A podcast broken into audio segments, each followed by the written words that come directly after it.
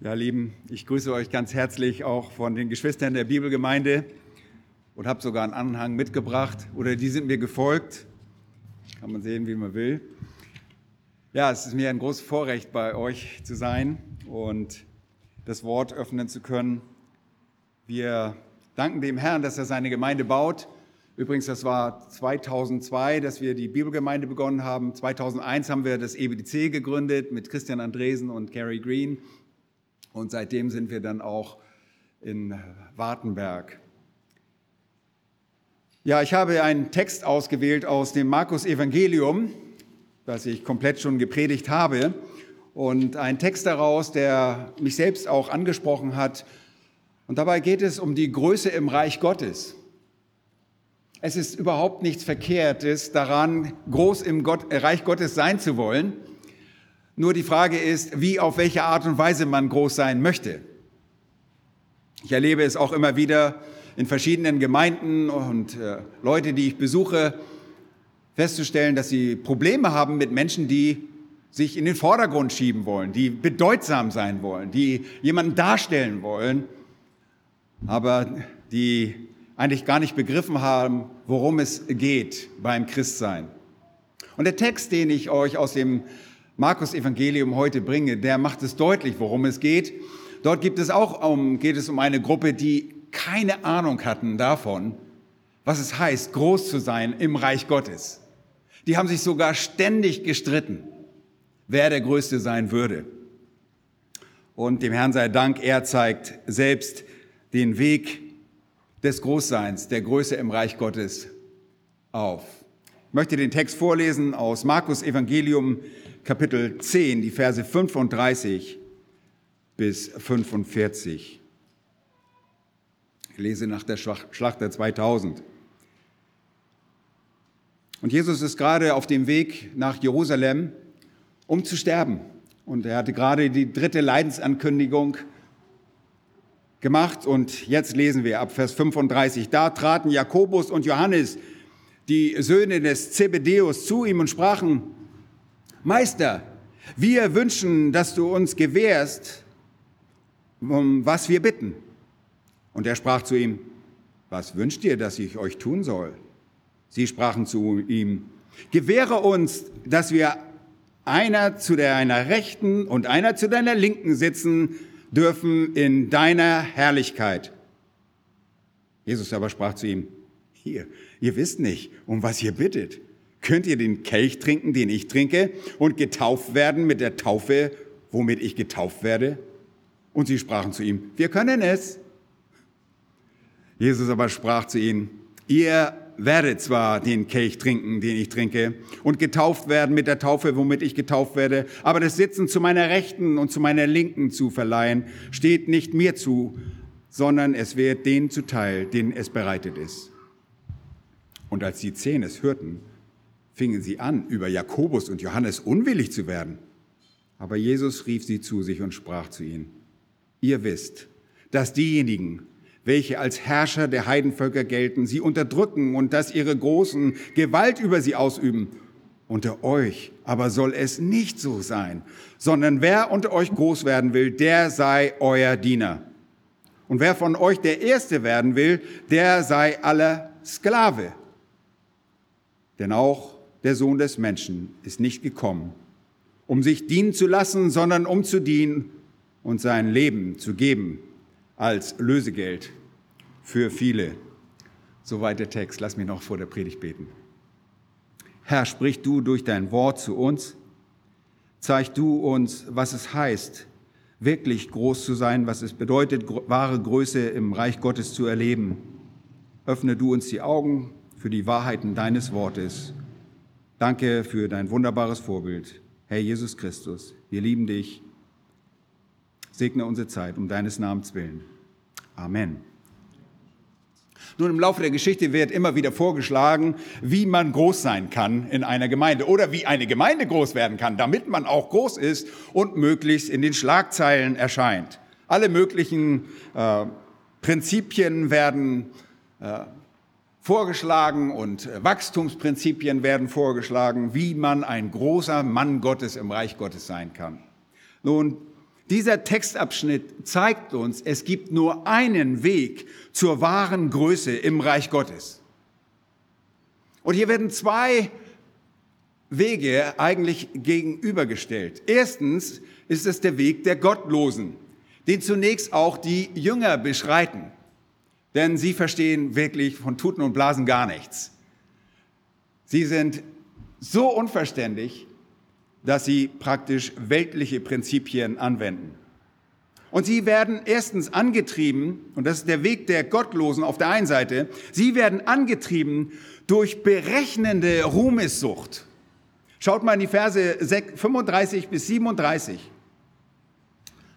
Da treten diese zwei Jünger, Johannes, Jakobus und Johannes, die zwei Söhne des Zebedeus, zu ihm sprachen, Meister, wir wünschen, dass du uns gewährst, um was wir bitten. Sehr demütig, sehr demütig, ja. Und er sprach zu ihnen, was wünscht ihr euch, dass ich euch tun soll? Sie sprachen, gewähre uns, dass wir einer zu deiner Rechten und einer zu deiner Linken sitzen dürfen in deiner Herrlichkeit. Also, zwei Jünger, das sind nicht nur irgendwelche Jünger, das sind die Jünger, die mit Petrus im engeren Jüngerkreis sind, die auf der auf dem Berg der Verklärung waren, sogar Mose und Elia begegnen durften, die sicherlich eine ganze Menge demütiger Vorbilder aus dem Alten Testament kannten. Sie treten an Jesus mit dieser berechnenden Ruhmessucht heran. Und sie wollen, dass Jesus, ihr Meister, ihnen ihre Wünsche erfüllt. Da heißt es nochmals, wir wünschen, dass du uns gewährst, was wir bitten. Und sie treten unverschämt an ihn heran, sie treten an ihn heran, gerade nachdem Jesus allen Jüngern den Plan seiner Reise nach Jerusalem angekündigt hatte. Und dieses Wort Jesu war bereits die dritte Leidensankündigung, gleich direkt davor. In Kapitel 8 kam die erste Leidensankündigung, dann Kapitel 9 die zweite und Kapitel 10 die dritte Leidensankündigung, dass er sterben würde und leiden müsste. Und sie sind damit beschäftigt, wer der Größte im Reich Gottes sein könnte und wie sie zur Seite des Herrn Jesus Christus in der Herrlichkeit sitzen könnten. Nun, vielleicht war es die Nachricht von der Auferstehung, die sie so beflügelte, dass sie sich gleich um einen Ehrenplatz im Reiche des Herrn bemühten. Bei dieser Bitte übergehen sie gefühlslos, gefühllos alle Anteilnahme an dem bevorstehenden Leid, äh, Leid, äh, an das bevorstehende Leid für unseren Herrn Jesus Christus. Irgendwie spüren sie, dass es wohl ernst wird. Sie verspüren den Druck, selbst schnell handeln zu müssen, damit ihnen dieser Platz zur Rechten und zur Linken ja nicht genommen wird, damit sie ihn kriegen. Diese Plätze zur Rechten und zur Linken waren in der Antike Ehrenplätze für ganz besondere Menschen eines Herrschers und Königs. Und eben an diese Plätze heranzukommen, stellen sie Berechnung an. Und diese Berechnung lässt sich, lassen sich nur auf die Ruhmessucht ihrer Herzen zurückführen. Nun, immerhin glaubten sie an das kommende Reich. Das sollte man ihnen schon billigen, zubilligen und äh, anrechnen. Sie glaubten, dass das Reich der Herrlichkeit ihres Meisters äh, kommen würde. Und viele Christen glauben heute nicht einmal an das Reich Gottes, weil sie Amillennialisten sind oder äh, denken, dass Jesus eher später kommt und es gibt gar kein Reich aber immerhin, sie glauben das. Aber immerhin, obwohl sie es wissen, heiligt dieses Wissen nicht ihr Anliegen. Nur damit ihr versteht, wie berechnend sie dabei waren, ihr könnt es aufschlagen in Matthäus Kapitel 20 und Vers 20, das ist der Parallelbericht von Matthäus, da lesen wir noch etwas sehr Interessantes. Matthäus 20, Vers 20 heißt es, da trat die Mutter der Söhne des Zebedeus mit ihren Söhnen zu ihm und warf sich vor ihm nieder, um etwas von ihm zu erbitten. Er aber, das Jesus, sprach zu ihr, was willst du? Sie sagt zu ihm, sprich, dass diese meine beiden Söhne, einer zu deiner Rechten, der andere zur Linken sitzen soll in deinem Reich. Vielleicht fragt ihr euch jetzt, was soll denn das? Sind das keine erwachsenen Männer? Warum bringen die denn Mama mit? Nun, hier ist die ruhmsüchtige Berechnung. Die Mutter der Donnersöhne, so hatte Jesus die beiden Männer selbst genannt, Markus 3, 17, die Mutter dieser Söhne war eine Tante von Jesus. Und die Mutter Jesu und ihre Mutter waren Schwestern und das geht aus Markus 15, Vers 40 hervor. Und das zeigen auch die Untersuchungen am Kreuz, wenn man genau hinschaut. Besonders Johannes 19, Vers 25 zeigt das.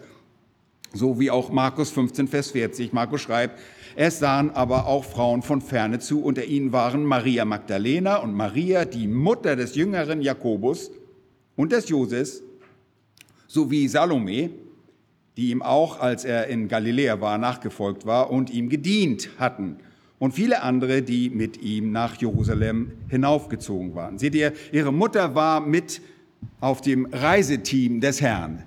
Sie diente ihm.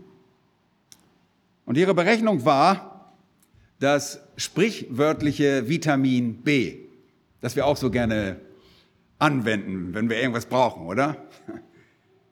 Das B stünde für enge, favorisierende Beziehungen. Vermutlich glaubten sie, dass ihrer Mutter die, in ihrer Mutter diese Lösung lag, um an die Ehrenplätze für sich heranzukommen. Wow, das sind tolle Männer, ne? Macht ihr das auch manchmal so? Schickt ihr eure Mama vor und sagt, Mama, Nein, das waren außengewachsene Männer. Schließlich war Jesus für sie ja auch ein Cousin mütterlicherseits. Ihnen haftete der Hochmut des Lebens an. Und der ist nicht von dem Vater, sondern von der Welt, schreibt Johannes in 1. Johannesbrief, Kapitel 2, Vers 16. Und dieser Hochmut brachte sie dazu, genau zu berechnen, wie sie einen Ehrenplatz an der Seite Jesu erreichen könnten. Aber ihr Lieben, das ist der Weg der Gottlosen. Dieser Weg der Gottlosen ist erstens angetrieben durch berechnende Ruhmessucht und zweitens angetrieben durch blinde Arroganz. Schaut mal in die Verse 38 bis 40. Da sagt Jesus, aber sprach zu ihnen, ihr wisst nicht, was ihr bittet. Könnt ihr den Kelch trinken, den ich trinke, und getauft werden mit der Taufe, womit ich getauft werde? Und sie sprachen zu ihm, wir können es. Jesus aber sprach zu ihnen, ihr werdet zwar den Kelch trinken, den ich trinke und getauft werden mit der Taufe, womit ich getauft werde, aber das Sitzen zu meiner Rechten und zu meiner Linken zu verleihen, steht mir, äh, steht nicht mir zu, sondern es wird denen zuteil, denen es bereitet ist. Im Paralleltext sagt er, dass es sein Vater ist, der diesen Platz verleiht. Offenbar war den Jüngern überhaupt nicht bewusst, was sie da vom Herrn erbaten. Hier sind zwei sprachliche Bilder, die einer kurzen Erläuterung bedürfen. Warum stellt Jesus diese Gegenfragen oder diese Fragen? Jesus weist mit den Fragen auf die Tatsache hin, dass der Ehrenplatz in seiner Herrlichkeit in Relation, das ist im Verhältnis zu einem erfahrenen Leid, durch das ein Jünger gehen muss, steht. Der Kelch und die Taufe, die Jesus hier anspricht, haben nichts mit dem Abendmahl oder der Wassertaufe zu tun. Sie sprechen von dem Leid, das auf Jesus zukommen soll und auch auf seine Nachfolger. Und vielleicht erinnert ihr euch an das Gebet Jesu im Garten Gethsemane, als er seinen Vater anspricht und die Bitte in Markus 14, Vers 36. Er sprach, aber Vater, alles ist dir möglich, nimm diesen Kelch von mir. Doch nicht, was ich will, sondern was du willst. Der Kelch ist ein Bild für den Zorn Gottes, das Strafgericht und somit auch für das Leid. Und im Alten Testament wird dieser Kelch ausgegossen. Jeremia, der Prophet, schreibt in Kapitel 25, Vers 15, nimm diesen Kelch voll Zornwein aus meiner Hand und gib ihn allen Völkern zu trinken, zu denen ich dich sende. Oder der Prophet Jesaja in Kapitel 51, die Verse 22 und 23 spricht Jahwe zu Israel, siehe, ich will den Taumelbecher aus deiner Hand nehmen, den Kelch meines Grimms, dass du künftig nicht mehr daraus trinken musst. Und ich will ihn deinen Peinigern in die Hand geben. Leben, nicht nur das Bild der, des Kelches, sondern auch der Taufe, vom Hineinsetzen in das Leid. Wir sprechen deshalb von einer Leidenstaufe.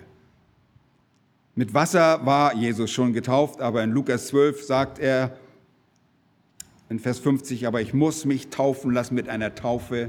Und wie drängt es mich, bis sie vollbracht ist? Und ihr wisst, was er damit meint.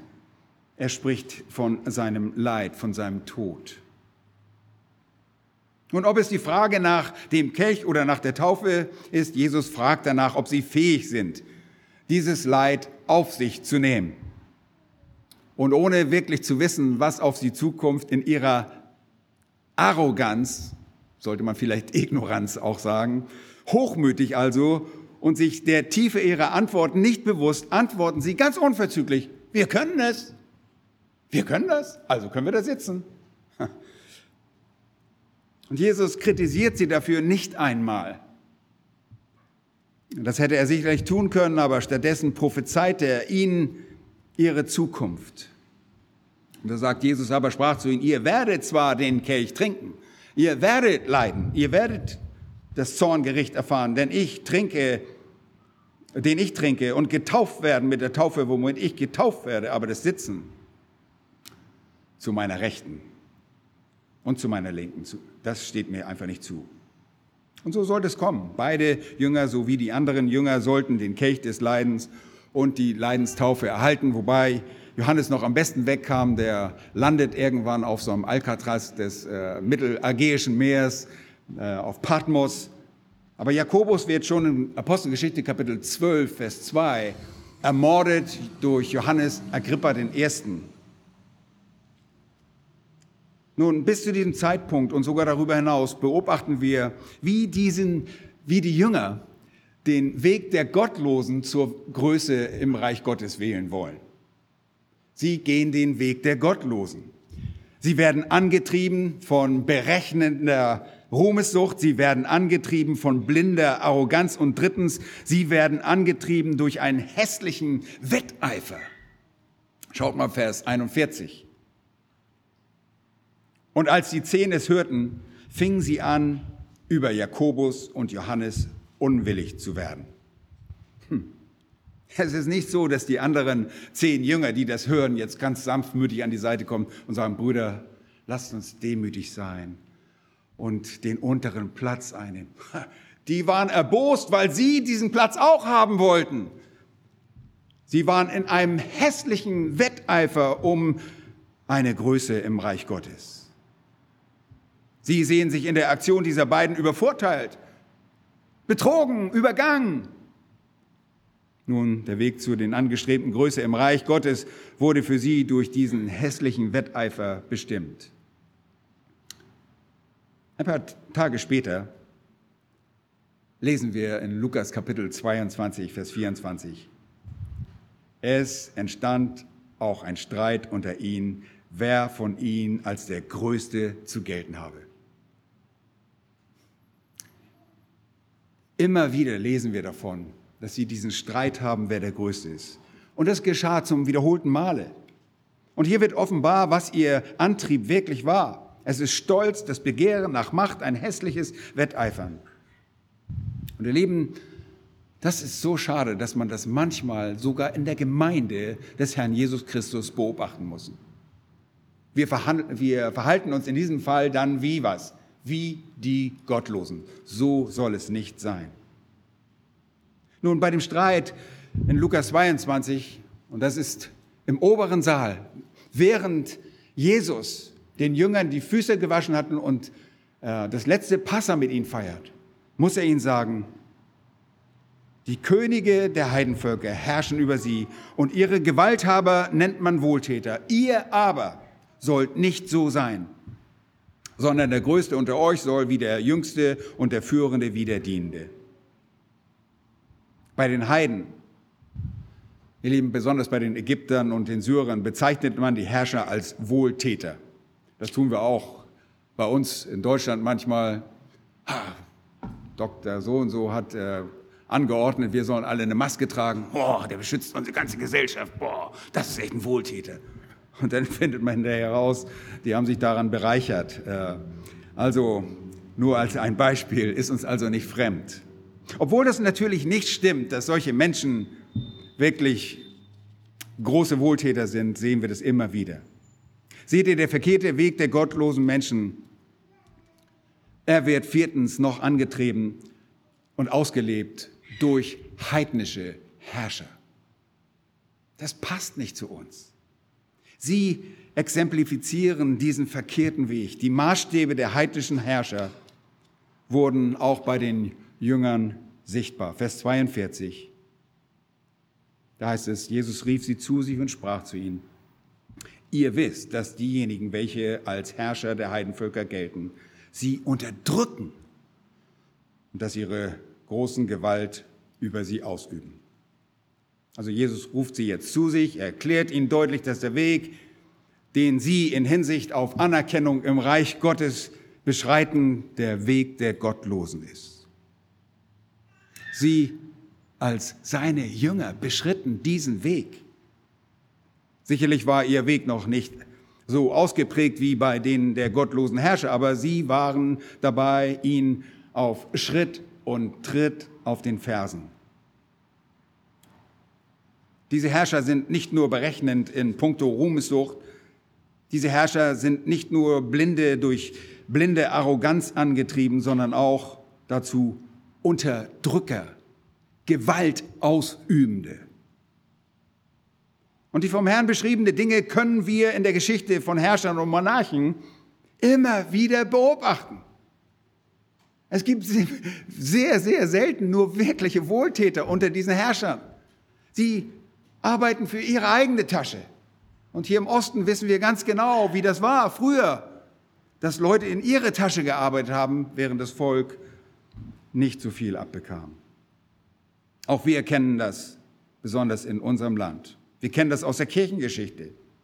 Und an diesen Dingen hat sich im Laufe der Zeit nichts geändert. Jeder sieht in seiner Machtausübung die Gelegenheit für sich. Die Herrscher und Politiker dieser Welt wollen sich profilieren, sich groß machen. Sie wollen aufsteigen. Sie wollen ganz vorne an sein. Sie wollen Macht ausüben und dabei bleiben. Was für ein verdrehter Weg. Das ist der Weg der Gottlosen. Nun, dem Herrn sei Dank, die Jünger durften sehr bald erkennen, kennen, wie selbstfokussiert sie waren. Und der Text zeigt uns auch den rechtschaffenden Weg der erkauften Jünger auf. Gibt es hier irgendwo eine Uhr? Nicht, dass das was bedeutet, eine Uhr ist gut. Wisst ihr, wenn ein Prediger seine Uhr niederlegt, was das bedeutet? Gar nichts. Der guckt nämlich gar nicht drauf. Der predigt, bis er fertig ist. Also, dann wollen wir das auch so handhaben. Der Text zeigt uns zweitens, nicht äh, im Gegensatz zu dem Weg der Gottlosen, den Weg der Rechtschaffenden, der erkauften Jünger Jesu zur wahren Größe im Reich Gottes auf. Aber bevor wir das tun, möchte ich darauf hinweisen, dass Jesus natürlich wusste, dass auch sie einmal ganz große werden sollten. Und so sagt er in Lukas 22 noch vor seinem Tod, während des Passamales, als dieser Streit dort ausbrach, sagt er, ihr aber seid die, welche bei mir ausgeharrt haben in meinen Anfechtungen. Und so übergebe oder so bestimme ich, das ist ein Begriff, dieses Bestimmen, der bei Schließen von Bündnissen gebraucht wird, so bestimme ich euch ein Königtum, wie es mir mein Vater übergeben hat so dass ihr an meinem Tisch in meinem Reich essen und trinken und auf Thronen sitzen sollt, um die zwölf Stämme Israels zu richten. Oh, könnt ihr euch vorstellen, was das für Musik in ihren Ohren war? Aber wiederum ist ihnen die Hoffnung dieses bald erscheinenden Reich Gottes äh, in den Sinn gekommen und sie denken, ah, jetzt geht's gleich los, jetzt geht es bald los aber es ist alles andere als das. Aber ihr Weg sollte so, wie sie ihn verfolgten, nicht zur Größe im Reich Gottes führen. Deshalb schauen wir uns den Weg der erkauften Jünger Jesu an. Das ist übrigens der Weg aller Gläubigen. Wir Gläubige sind Jünger Jesu. Wir sind Lernende. Das ist das Wort, was Jünger im Griechischen bedeutet Lernende. Wir lernen. Es ist unser Weg. Es ist erstens der Weg mit einem ehrbaren Anliegen. Schaut mal, Vers 43. Unter euch soll es nicht so sein, sondern wer unter euch groß werden will. Also das ist ein ein ehrbares Anliegen. Groß werden ist nicht verkehrt. Jesus sagt nicht, ihr dürft nicht groß werden. Das Streben nach der Größe im Reich Gottes, das wird nicht von Jesus kritisiert. Es ist die Art und Weise, wie sie diese Größe anstrebten. Ihre Motive waren falsch. Sie waren wie die der Gottlosen. Und er sagt, unter euch soll es nicht so sein wie bei den Gottlosen. Das, was die Herrscher der Heiden tun, ihre Großen und das, was die Jünger bisher taten, entsprach nicht dem Denken des Herrn. So sollte es nicht sein. Tatsächlich ist es so, dass es im Reich Gottes Abstufungen in Hinsicht auf die Größe geben wird. Es wird Abstufung geben. Es wird Unterschiede im Lohn geben. Denn die Treue beim Dienen nimmt Einfluss auf den Lohn. Ihr Lieben, wir sind Kinder Gottes, weil wir Gott glauben. Und was glauben wir? Dass er ist und dass er die belohnen wird, die ihn suchen. Ohne Glauben ist es unmöglich, Gott zu gefallen. Das sagt der Schreiber des Hebräerbriefes in Kapitel 11, Vers 6. Und wenn wir treu dienen, dann können wir wahre Größe erlangen. Aber es geht hier nicht um den Lohn der, einer, eines vermeintlichen Gesetzeslohns. Wir können uns nicht das ewige Leben verdienen, sondern es geht bereits hier um den Lohn der begnadigten Kinder Gottes. Der Lohn, der den Kindern Gottes zuteil wird, fällt unterschiedlich aus. Und das Belohnen geschieht, wenn wir als Gläubige eines Tages vor dem Richterstuhl, vor dem Bema Jesu Christi erscheinen. Und wir werden Lohn empfangen. Dort und dann ist Treue das Kriterium. Niemals Sünde. Warum nicht? Weil Sünde bereits erledigt ist. Jesus starb am Kreuz stellvertretend für den Sünder. Für alle, die an ihn glauben, nimmt er stellvertretend die Schuld auf sich.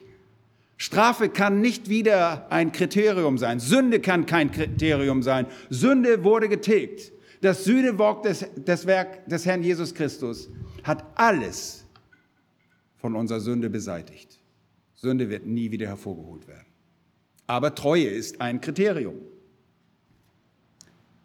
Der Lohn ist verknüpft mit Leid und mit der Treue eines Jüngers. Wir wollen das erdulden, was der Herr für uns bereit hat. Darum geht es. Jesus selbst sollte als wahrer Mensch groß werden. Und das lesen wir in den Worten des Erzengels, des Engels Gabriels, während der Geburtsankündigung des Herrn. Dort in Lukas 1 sagt Gabriel zu Maria, und siehe, du wirst schwanger werden und einen Sohn gebären, und du sollst ihm den Namen Jesus geben. Und dort dann Vers 32 heißt er, dieser wird groß sein und Sohn des Höchsten genannt werden. Also hier wird jetzt seine Größe zum Ausdruck gebracht. Und Gott, der Herr, wird ihm den Thron seines Vaters David geben.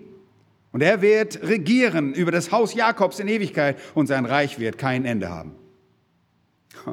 Jesus wird nicht nur groß sein, sondern er ist der Größte, der Thronende und er besitzt wahre Größe. Und er gilt als der Maßstab für wahre Größe. Wir hingegen, wir sind nichts, wir sind wie Staub, wir sind wie Asche, aber wir wollen ihm, dem Herrn, in allem ähnlich sein, auch in geistlicher Größe. Und dieses Anliegen an sich ist gut. Es ist nicht verkehrt, geistliche Größe anzustreben. Es ist auch gut, das Werk eines Aufsehers anzustreben. Auch das wird nicht verurteilt. Es ist gut, wahre geistliche Größe anzustreben. Also es ist zunächst nichts Verkehrtes daran, wahre Größe bei Gott zu erstreben. Und vor der Geburtsankündigung des Herrn Jesus gab es noch eine weitere Geburtsankündigung, nämlich des äh, Täufers. Johannes der Täufer wurde angekündigt und dem Zacharias wurde gesagt, fürchte dich nicht, denn dein Gebet ist erhört worden und deine Frau Elisabeth wird dir einen Sohn gebären und du sollst ihm den Namen Johannes geben. Und er wird dir Freude und Frohlocken bereiten und viele werden sich über seine Geburt freuen, Und hört mal genau zu, denn er wird groß sein vor dem Herrn. Wein und starkes Getränk wird er nicht trinken und mit dem Heiligen Geist wird erfüllt werden schon von Mutterleib an. Johannes war ein großer im Reich Gottes. Er war und ist eine gewichtige Person und das vor Gott unzweifelhaft. Es ist also nichts Verkehrtes, nach geistlicher Größe im Reich Gottes zu streben. Der Weg eines erkauften Jüngers ist also mit seinem Bestreben nach geistlicher Größe ein guter Weg. Es ist nicht verwerflich. Aber der Maßstab Gottes ist dem Maßstab der Welt diametral entgegengesetzt. Der Weg zur wahren Größe ist ein Weg mit ergebenen Dienern. Oh, ihr Lieben, das sehen wir eigentlich nicht so bei den weltlichen Herrschern. Sie lassen sich gerne bedienen. Aber wahre Diener, das sehen wir bei Gott in Vers 43. Schaut mal, unter euch soll es nicht so sein, sondern wer unter euch groß werden will, der sei euer Diener. Und ein Diener, griechisch Diakonos, ist jemand, der seine von Gott gegebene Begabung einsetzt. Und dabei lenkt ein Diener von sich selbst weg um Gott zu dienen und gleichzeitig seinem Nächsten eine Hilfe, eine Ergänzung und Ermutigung zu sein. Ein wahrhaftig großer im Reich Gottes ist ein Diener, der die Freude und Ehre Gottes sucht. Er sucht gleichzeitig das Wohl seines Nächsten. Und dabei wird der Diener nicht von seinem eigenen Wohlergehen vereinnahmt. Nein, sein Dienst ist ein Dienst von sich selbst wegsehender Dienst. Dieser selbstlose und ergebende Dienst ist nur möglich, wenn sich Gott eines Menschen erbarmt und er tatsächlich ein Jünger wird. Ein wahrer Jünger ist ein wahrer Diener. Gott muss den Menschen nämlich dazu befähigen, dass er in seinem Leben Gott ergeben dient. Und das können nur Jünger Jesu.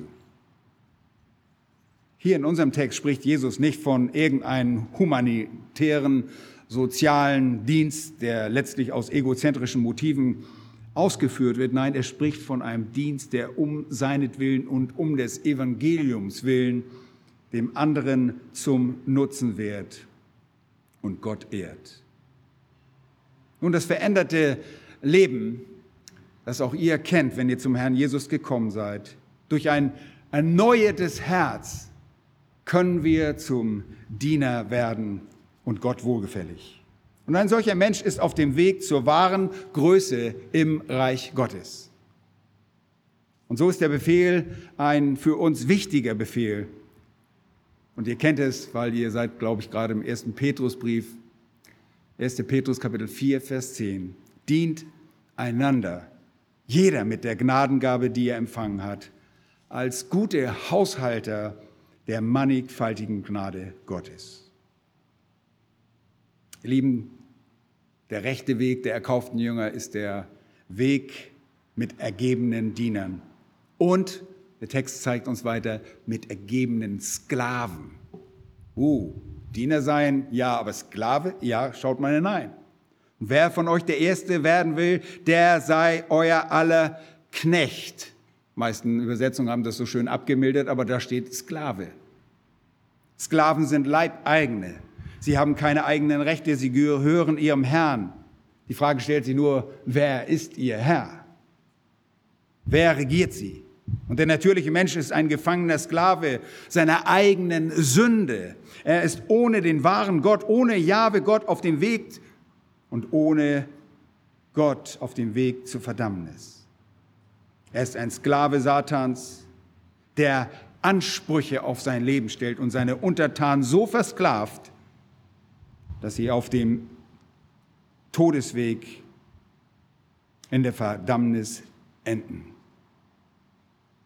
Ihr Lieben, Vers 44 liefert der Herr Jesus den fehlenden Aspekt zum Maßstab für die wahre Größe im Reich Gottes. Und er erklärt den Jüngern, dass der Protos, der Erste im Reich, der Größte, der Erste ist der Größte im Reich, ein Sklave aller sein muss. Und dieser, dieses aller ist hier im Kontext, hier im Zusammenhang auf die Jünger begrenzt, denn im Vorsatz steht, wer unter euch der Erste sein will. Es geht also um den Ersten unter den Jüngern. Und wie wir gerade bei Petrus gelesen haben, ist der primäre Dienst der Jünger ein Dienst an den Mitjüngern. Und darin dienen zu können, muss der betreffende Mensch sich dem Herrn ergeben. Denn das Erlangen dieser selbstlosen Einstellung, ihr Lieben, das ist nichts Natürliches.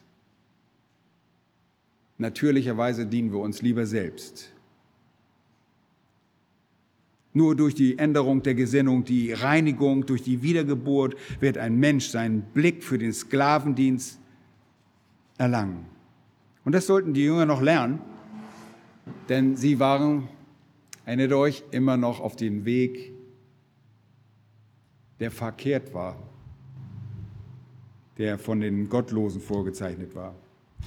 Nun, es wäre nicht komplett, wenn wir nicht zum wahren Beispiel kommen. Dieser Weg, der zur wahren Größe, der Weg der erkauften Jünger zur wahren Größe im Reich Gottes, muss einen Prototypen, muss eine Vorzeichnung, muss ein Beispiel haben. Und das, ihr Lieben, wisst ihr sehr genau, war unser Herr Jesus Christus und das sagt der Text. Dieser Weg ist der Weg mit einem einzigartigen Prototypen als Vorbild, Vers 45. Denn auch der Sohn des Menschen ist nicht gekommen, um sich dienen zu lassen, sondern um zu dienen und sein Leben zu geben als Lösegeld für viele. Oh, ihr Lieben, der Weg zum Erreichen der wahren Größe im Reich Gottes ist in dem Dienst einer vorbildlichen Person, die Sklavengestalt annahm, vorgezeichnet. Wir erinnern uns auch an die Worte des Apostel Paulus in äh, Philippa 2, dass er es nicht, der Herr Jesus Christus, nicht für einen Raub gleich hielt, Gott gleich zu bleiben, sondern er nahm Sklaven, die Gestalt eines Sklaven an. Jesus ist das ultimative Vorbild für einen gottesfürchtigen Wandel. Jesus hat in seinem Erdenleben den Maßstab für die wahre Größe im Reich Gottes gesetzt. Denn was tat er? Er nahm diese Knechtsgestalt an und wurde wie wir Menschen. Und Markus begründet den Weg zur wahren Größe durch das Dienen mit dieser Sklavenmentalität Jesu. Dieses Dienen finden wir allein im Leben des Herrn Jesus mit seinem vorbildlichen Handeln. Lieben, deshalb schauen wir auch auf Jesus. In der Gebetsstunde haben wir Hebräer 12, hat Theo Hebräer 12 gelesen. Wir schauen auf Jesus. Ganz praktisch wenn wir entmutigt werden. Er ist das Vorbild im Glauben. In der dunkelsten Stunde, als alles nach Niederlage aussah, sagte er, es ist vollbracht. Er ist die vollste Ausgestaltung des Glaubens.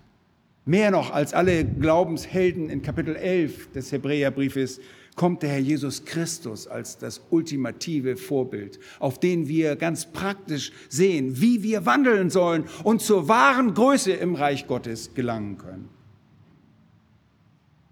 Jesus nutzte den Titel Sohn des Menschen und sprach auch von seiner Menschheit und nimmt damit Bezug auf Daniel in Kapitel 7, Vers 13.